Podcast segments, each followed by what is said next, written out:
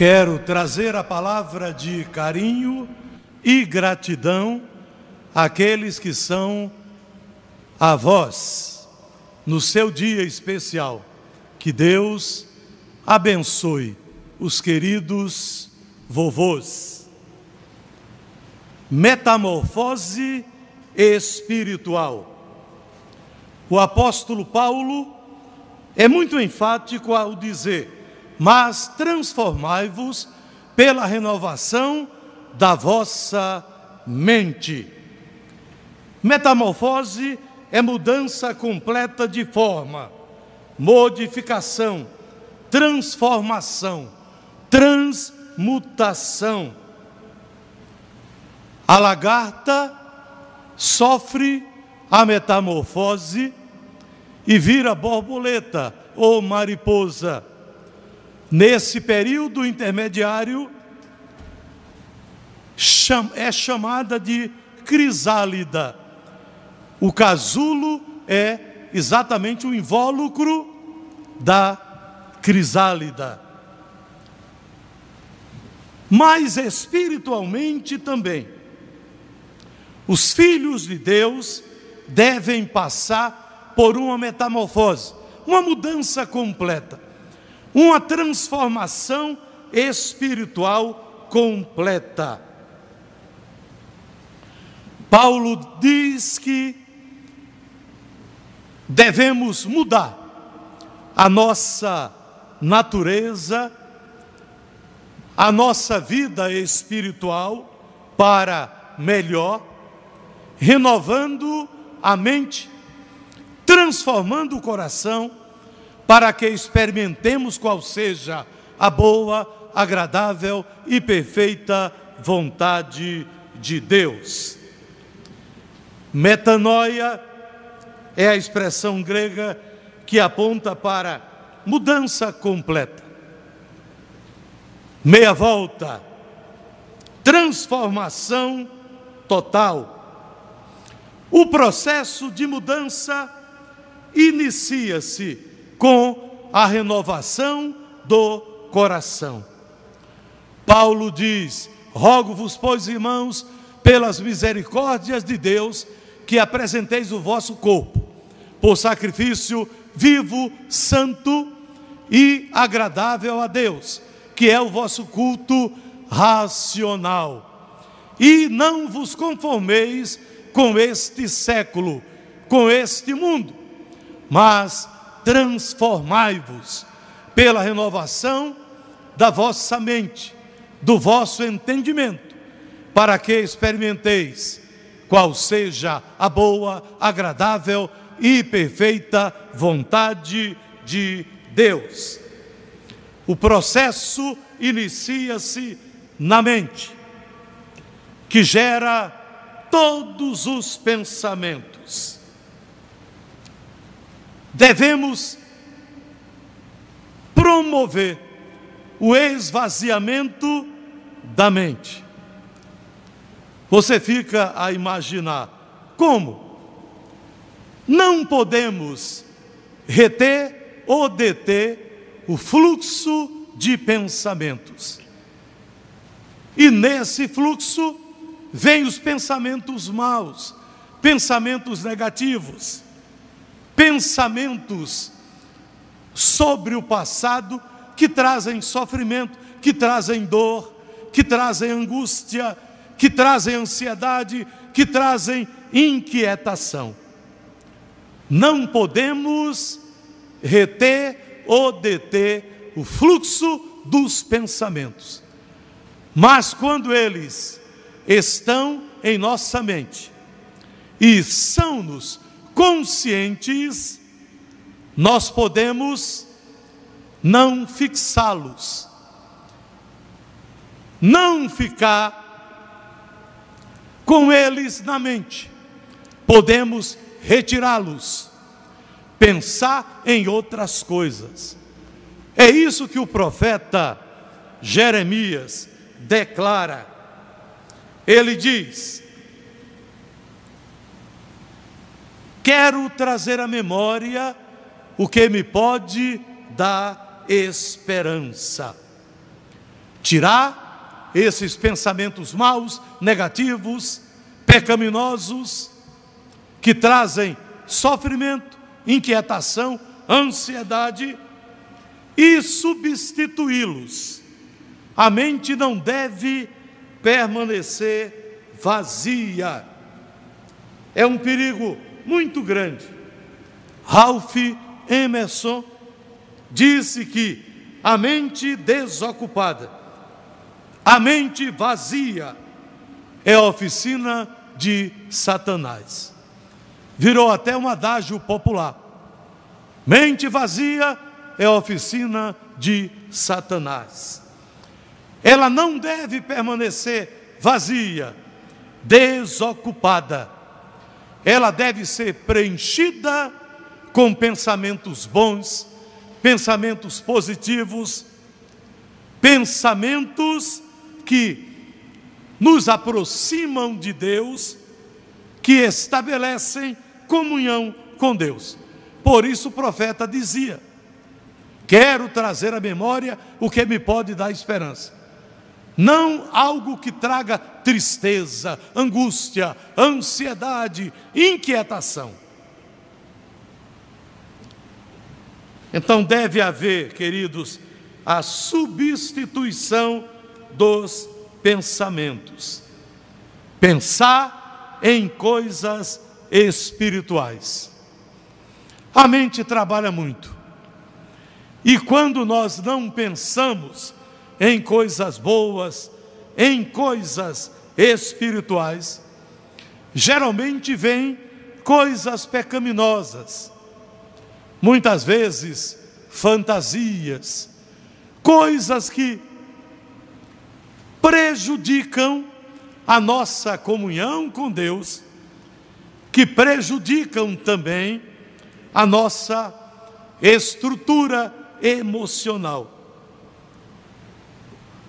Paulo disse também: pensai nas coisas lá do alto, não nas que são aqui da terra. Muitas vezes a gente perde muito tempo pensando em coisas aqui da terra, não legítimas, mas coisas nocivas, pecaminosas, que poluem a nossa mente e atingem o nosso coração. Devemos ocupar a mente com o tudo de Deus. E Paulo fala sobre esse tudo de forma sublime. Finalmente, irmãos, tudo que é verdadeiro, tudo que é puro, tudo que é amável, tudo que é de boa fama, se alguma virtude há e se algum louvor existe, seja isso que ocupe os vossos pensamentos. Pare de pensar bobagem. Pare de pensar coisas pecaminosas. Encha a sua mente com a palavra de Deus, com o tudo de Deus e assim o seu coração será profundamente abençoado na geração dos seus sentimentos. Precisamos ter a mente de Cristo, dizia o apóstolo Paulo. Cristo tinha uma mente sem pecado. Ele não pecou por pensamento, nem por palavras, nem por ação, nem por omissão. Por isso, Paulo diz que a nossa mente deve ser pura, a semelhança da mente de Cristo. Não devemos nutrir, desenvolver pensamentos pecaminosos. Os pensamentos maus vêm, e quando nós os tiramos da mente, nós não pecamos, houve apenas uma tentação. Mas se nós os nutrimos, os ampliamos, geramos verdadeiras fantasias na mente, então estamos pecando por pensamento. Então, esse processo de mudança completa, a metamorfose completa na área espiritual, inicia-se com a renovação da nossa mente, mas consolida-se na transformação do coração. É interessante como a mente, com seus pensamentos, influencia o coração em suas emoções e em seus sentimentos. Porque o coração é o centro dos afetos. Então, a mente projeta no coração emoções que não são legítimas por causa dos pensamentos nocivos, pecaminosos. Gera também desejos pecaminosos, nocivos, por causa dos pensamentos gerados em nossa mente. E projeta sentimentos anômalos, sentimentos incorretos, sentimentos até pecaminosos. Então a mente tem uma grande influência sobre o nosso coração, que é o centro dos nossos afetos. Saiba que o coração é enganoso. A palavra de Deus declara que enganoso é o coração mais do que todas as coisas. E o profeta ainda diz: desesperadamente corrupto. Então, o nosso coração é muito assediado pelos pensamentos, pelas emoções, por desejos vários e por sentimentos que nem sempre são nobres. Muitas vezes são sentimentos nocivos, pecaminosos. O coração é enganoso. O homem vê o exterior, o Senhor vê o coração. Pense e saiba que nós não conseguimos ocultar nada do Senhor. O salmista diz: a palavra ainda não me chegou à mente ou à língua, e o Senhor já a conhece toda. Ou seja, conhece a palavra, conhece a intenção com que a palavra será pronunciada. Bem, e ele vê o nosso coração. O homem vê o exterior. Mas ele conhece profundamente o nosso coração. E a palavra diz que ele o sonda, ele o prescruta. Então nosso coração está aberto para que Deus o veja, para que Deus o conheça em profundidade. E ele o conhece muito mais do que nós mesmos nos conhecemos. Por isso, o salmista declara que a palavra do Senhor deve ser bem guardada em nosso coração. Ele diz: guardo no coração a tua palavra para não pecar contra ti. Não é só ler, não é só meditar, é guardar no coração para praticar a palavra do Senhor. Mas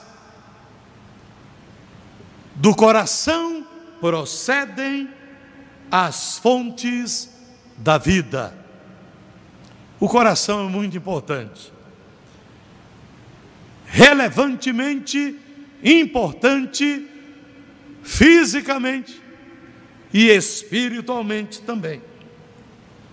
Por isso, a palavra diz: sobretudo o que se deve guardar, guarda o teu coração, porque dele procedem as fontes da vida. Ou seja, nossos pensamentos e sentimentos determinam nossa maneira de falar e de viver. Ou seja, no viver está as nossas ações. Então, o coração precisa ser transformado. A metamorfose espiritual pressupõe a renovação do da mente, a transformação do coração. Agora, o coração é denunciado pela nossa fala. O próprio Senhor Jesus disse isso. A boca fala do que está cheio o coração. Por trás das palavras há intenções, há emoções, há sentimentos que vêm do coração. Por isso Jesus declarou isso. Quando você fala alguma coisa, você está denunciando o seu coração, abrindo o seu coração através das palavras que você pronuncia. Agostinho, bispo de Hipona, disse o seguinte: O que o coração não deseja, a mente não permite. Então há uma estreita ligação entre mente e coração, coração e mente. Stanley Jones disse: num coração dividido, jamais o Senhor habitará. Ele o quer todo para si. E o escritor essa de Queiroz disse: É o coração que faz o caráter.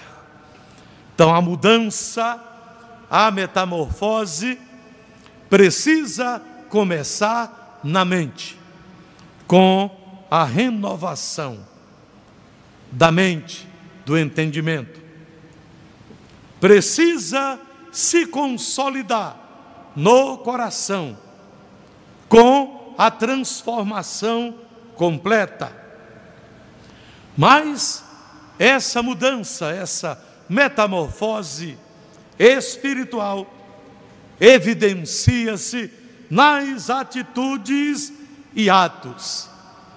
E Paulo frisa para que experimenteis.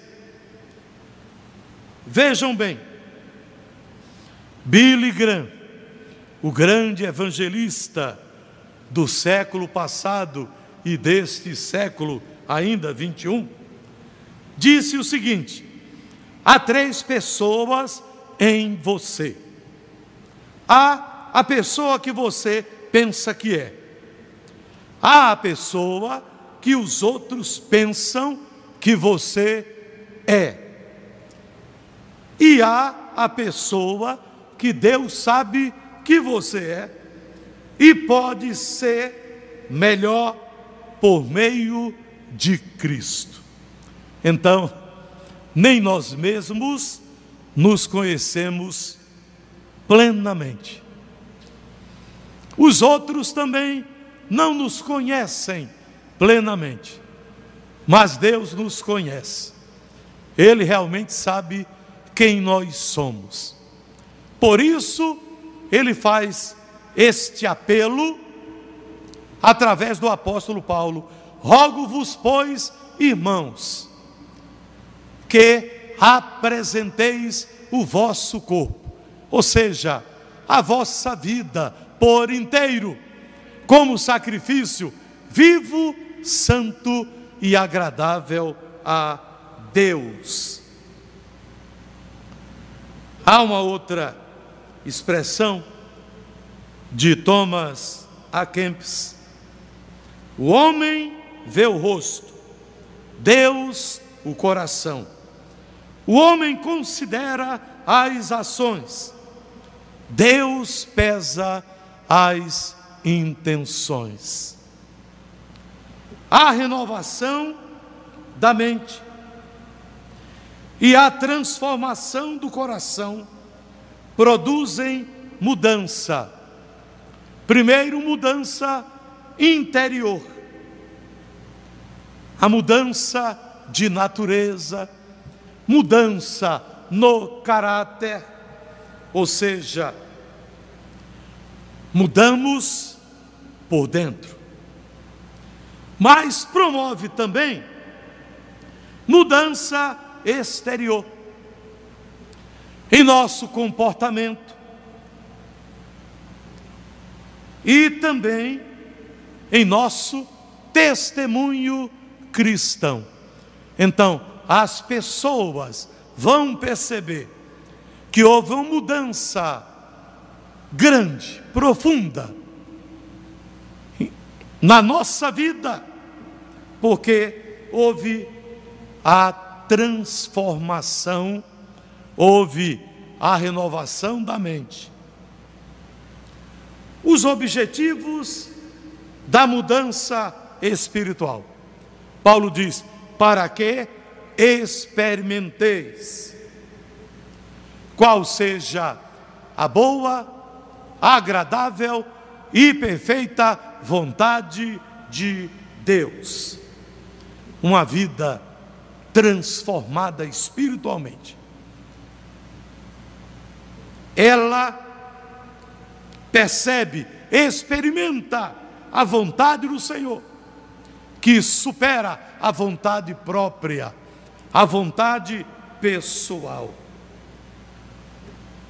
Então, os objetivos dessa mudança espiritual profunda, requerida por Deus, Primeiro é experimentar a vontade do Senhor para que a cumpramos, porque ela é melhor do que a nossa, e ela é boa, perfeita e agradável. Para que testemunhemos a sociedade, mostremos que a nossa vida é uma nova vida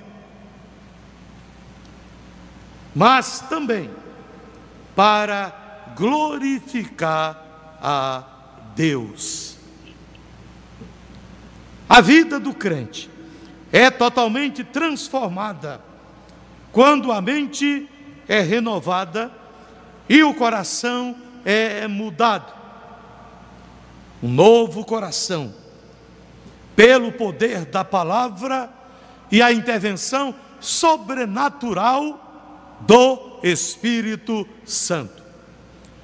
Não é uma auto-renovação, nem uma auto-transformação. Mas devemos fazer a nossa parte. Portanto, faça a sua parte. Torne-se sensível ao apelo divino. Paulo usou a expressão Rogo-vos, pois, irmãos, pelas misericórdias de Deus. Tenha um coração sensível ao apelo divino. Decida ler a palavra e orar intensamente. É uma decisão nossa. Está na parte que nos compete, que nos cabe. Ouça o Espírito Santo falando ao seu coração. Porque quando você lê a palavra, quando você ora, o Espírito Santo fala ao seu coração. Então, ouça o Espírito Santo. Mude para experimentar a vontade de Deus, para testemunhar à sociedade esta mudança e para glorificar a Deus. Que o Senhor nos abençoe. Amém.